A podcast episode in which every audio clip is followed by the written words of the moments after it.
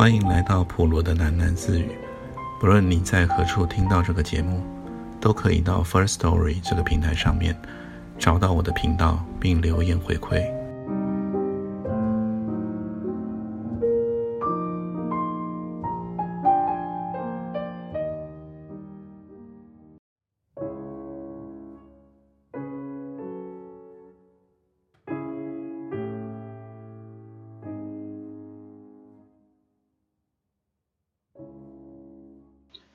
契尔现在绕开海岸，坐到了马蒂的身边，问道：“你们聊天啊？”“嗯，我们在讨论有关地盘的问题。”马蒂说。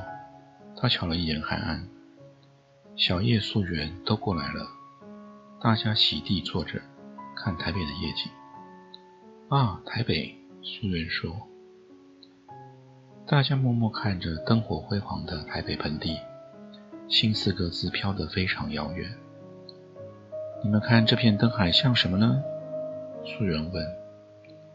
像一只千眼巨兽啊。基尔说。这只兽啊，浑身都扎着晶亮的眼睛，每只眼睛呢都有一个灵魂，每只眼睛都以为有自己的独立生命、独立作为。其实眼睛都错了，他们不知道。其实他们都是附生在巨兽身上的一个器官。他们以为自己可以完全自主。其实巨兽往东，他们就全体性往东；巨兽呻吟，他们就全体受苦；巨兽思考，他们就全体困惑。有时候，其中一只眼睛觉醒了，开始反省：到底这是他的生命，还是他生活在一个更巨大的生命中？但他只有更迷惑啊，因为他不能确定这样觉醒思维的是他自己，还是巨兽呢？我也是巨兽身上的一只眼睛啊！脱离巨兽，我就干燥死亡，连眼睛也不是。一只失群的蚂蚁，可以称之为一只蚂蚁吗？不是了，它只是一点点神经元的组合。茫然懵懂，原来在蚁群中。建筑巢穴、储存食物的智力都不复存在了，它只能像在梦中一样走来走去，一直到死。这是巨兽，它生成我们，我们又组成了它。你们称它为社会，或者是命运共同体，本质都一样了。这只兽啊，长得美，我们就美；它长得饿，我们就饿。哎，sad。sad，素素媛也说，sad，玛丽也说，stupid，海安说，他仰天躺着，双手枕在脑后，面对满天星斗。蚁群中的蚂蚁，它的生命和狮群的蚂蚁一样悲哀，因为它只不过是一个更大生命体中的元素。没有思考的蚂蚁组成了有思考能力的蚁群，终其一生都只是一个巨大生命体中的零件。但是人不一样，我相信人的生命并不受限于这巨兽的生命。只要一个清晰的注视，你不只看穿它，还主宰它。思维就是一切的主宰，思维的人就是一切。巨儿并没有错，你只是用人的思维来看世界。结果，世界就是基于这样的逻辑。用神的思维来看，整只巨兽、整个世界，都不过是脑中的一瞬想象。这只巨兽啊，我要它既美又丑，让我尽其可能的惊艳它。你从哪里得来神的思维啊？屈尔反问。超人那里。可悲的唯我唯心主义者，你中了尼采的毒啊！巨人说：“有何不妥呢？怎么知道你的毒药不正是我的美酒啊？”我不管什么超人，我也不谈神，我相信命运。素媛说：“在我看，这片灯海像是满天星斗，星星之间互相有重力牵引，互相影响着对方的生命。每一粒星星之间的姻缘又很长远。”今天你看这牵引往东，可能是一千年前另一粒往西的星星留下的反作用力。有缘的星星不断的重聚，互相成就彼此的方向。这千万道的牵引呢，要一直到每颗星星都找到它永恒的轨迹，达成一种平衡圆满的状况，才会停止。我们就是有缘的星星啊，前世的缘分在今生兑现。我们都带着未完成的功课来人间修炼，修成一堂课。就像圆满又迈进了一步喽。我们有缘相聚，就是因为在这辈子的功课中，有很多道题目都在彼此的身上，我们必须相逢，遭遇问题，再用我们的生命去寻求解答。若是找不到答案，那么我们下辈子还要再相遇。那我永远也不要找到答案。小叶说，他的声音是这么轻，没有人听见。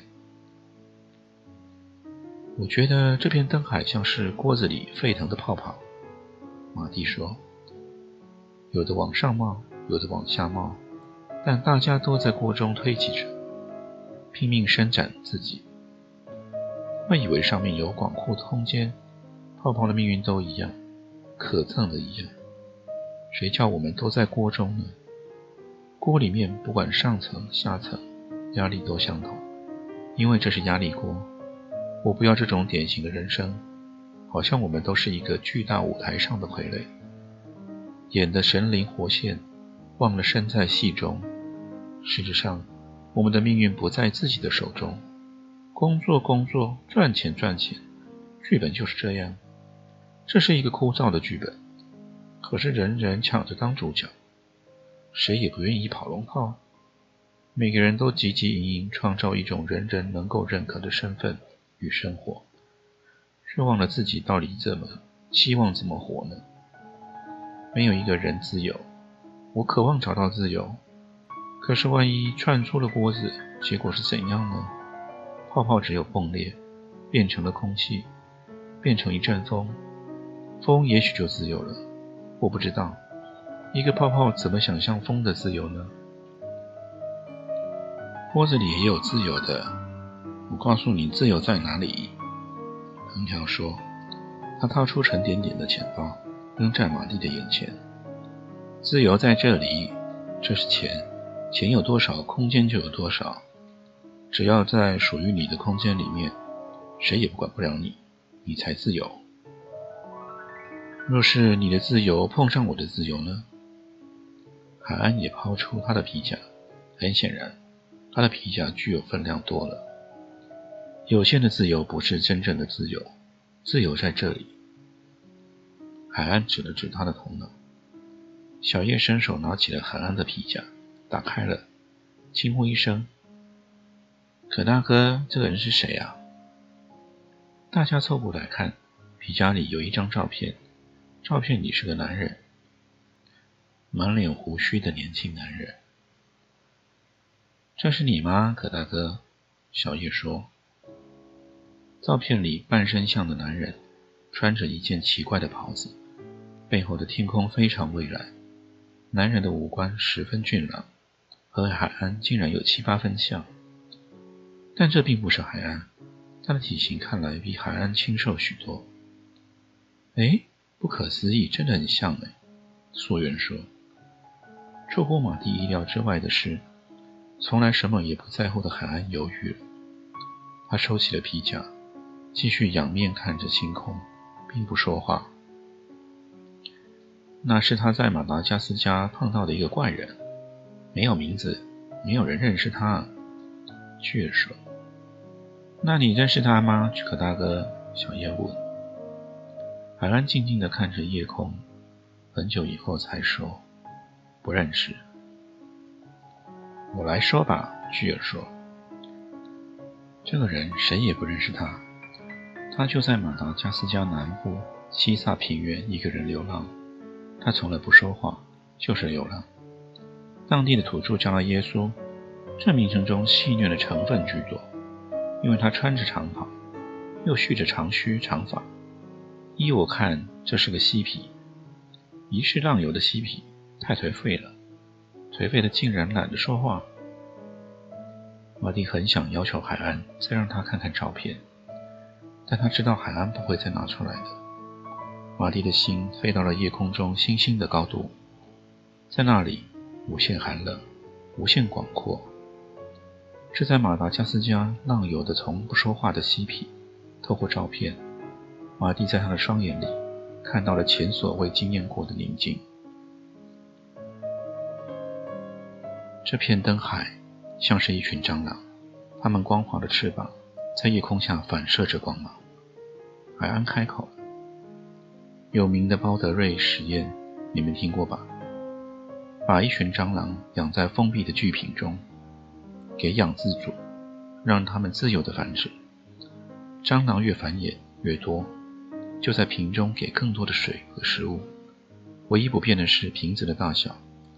蟑螂多得太拥挤了。”一层层叠着生活，但是食物并不匮乏。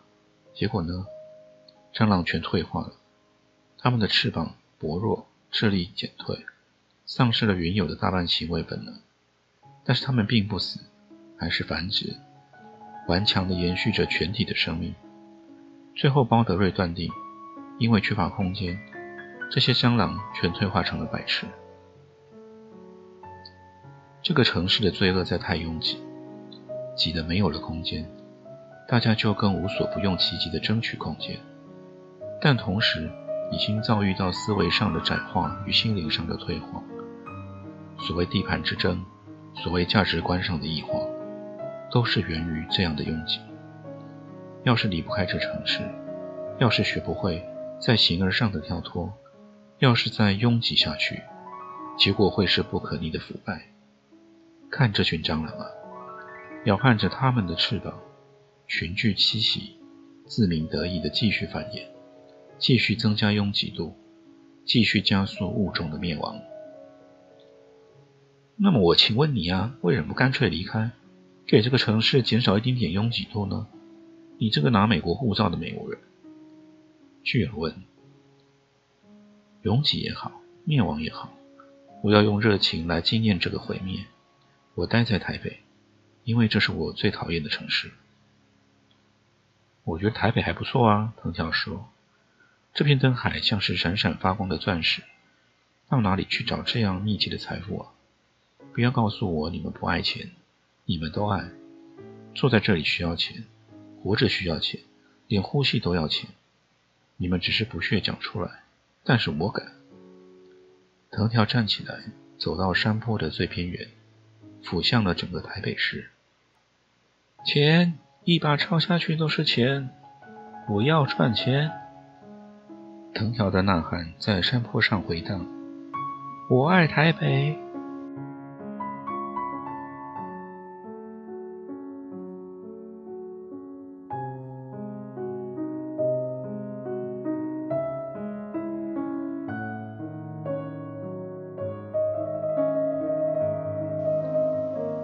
蒂陪着陈博士从世贸展览场回到公司。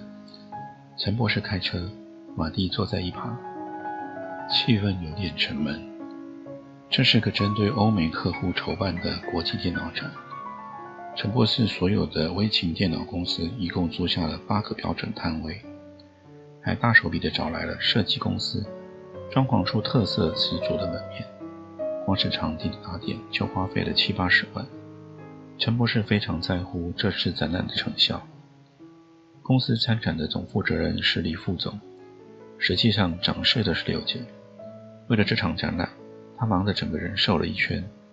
但显然从成果来看，刘姐在陈博士心中的分量却是不进反退。五天的展览下来，摊位上接货的订单量是预估中的三分之一不到。客户到摊位参观人次数。与去年相比较，减少了许多。整体大环境的不景气，切实的反映在摊位上。马蒂想，主办单位也应该负责任。展览广宣工作做得不漂亮，每年的举办规模每下愈况，来自国际的客户量自然就呈现了反成长。但是陈博士并不这么想，环境越艰难，就越要有败中求胜的霸气。可惜培养不出一批有锐气、反败为胜的悍将。看摊位上驻守的李副总，一个劲与原有的代理商、客户周旋，巩固自己的业务地盘，却不多花精神开发新的国外买主。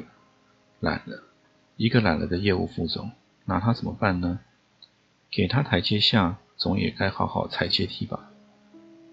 陈博士决心把业务奖金结构重新设计，给这种坐吃长期佣金等死的业务，老鸟一帖毒药，以毒攻毒，毒不死也许成就成了还魂丹。刘姐忙得团团转，实在可怜却又令人难以同情。摊位现场的管理调度需要精神抖擞的魄力型主管，看他累得一塌糊涂，摊位还没开张就先瘫了半截。老了，公司像棵树，老了的枝叶就该修剪，让新枝好冒出头。怎么就是妇人心肠，撒不了手呢？还有令陈博士不愉快的是，在展览上曾经发生了几个状况。业务部的小陈与展览前两天临时离职，原因不详。为了重新部署他的客户服务事项。业务部忙得不可开交，展览场上请来帮忙接待的工读生，竟然不堪繁忙重务，接二连三请假落跑，害刘姐焦头烂额，召集员工家属前来帮忙。陈博士叹了口气，车子离开世贸中心已有半个钟头，现在还塞在基隆路上，该死的交通，这样的城市怎么吸引国际客户呢？